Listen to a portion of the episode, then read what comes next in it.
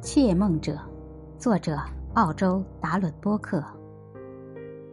最近我听说了一个故事，有一个男生，他父亲是一位驯马师，因业务需求东奔西跑，从一个马棚到另一个马棚，从一个跑马场到另一个跑马场，从一个农场到另一个农场，从一个大牧场到另一个大牧场，帮人训练马匹。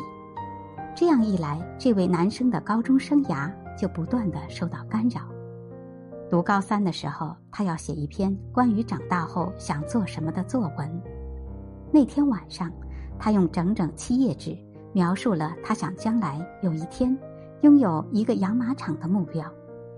他很详细的描述了他的梦想，甚至还画了一张二百英亩（约八十万九千三百七十一平方米）的养马场图纸。上面标出了所有的房屋、马厩和赛道的位置。他还画了一栋占地四千平方英尺（约三百七十二平方米）的房子的详细平面图。这座房子就坐落在那二百英亩的梦想牧场的中央。他在这篇作文上倾注了很多心血。第二天，把它交给了老师。两天后，他收到了发下来的作文。在作文的第一页上，有一个又大又红的 “F” 不及格的标志，旁边还写了一行字：“下课后来见我。”这个脑海中充满幻想的男孩，下课后去见老师。他问：“为什么给我 F？” 老师说：“对你这样一个年轻人来说，这根本是白日做梦。你来自一个到处流动的家庭。”你没有资源，没有钱，拥有一个养马场需要很多钱，你得买地，你得支付第一批种畜的钱，然后你得支付大量的饲养费，你是不可能做到这些的。然后老师又说：“如果你用一个更现实的目标重写这篇作文，我会重新考虑你的分数。”这个男生回到家后，反复思量了很久。他问父亲：“他应该怎么办？”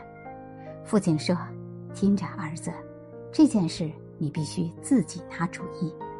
不过，我认为这对你来说是一个非常重要的决定。”一个星期后，他再次将它交上去，没有做任何修改。他对老师说：“你可以保留那个 F。”但我要坚持我的梦想。那个男生名叫孟提，现在已经长大了。他说：“我之所以告诉你这个故事，是因为你正坐在我四千平方英尺的房子里，而他就在我二百英亩的养马场中央。我还留着那篇作文，把它用镜框装裱起来，放在壁炉的上方。”他顿了一下，接着说：“这个故事最精彩的部分是，两年前的夏天，那位老师带着三十个学生来我的养马场露营了一个星期。那位老师在离开时说：‘孟提，我现在可以告诉你，在我当你的老师时，我是一个窃梦者。在那些年里，我窃走了很多孩子的梦想。幸运的是。’”你有足够的进取心，促使你没有放弃自己的梦想。如果你是一位家长、老师或其他任何有能力影响孩子的人，那就不要成为窃梦者。你要鼓励孩子去追寻自己的梦想。对我们所有人来说，最重要的是把你的梦想写下来。然后开始让梦想成真的旅程。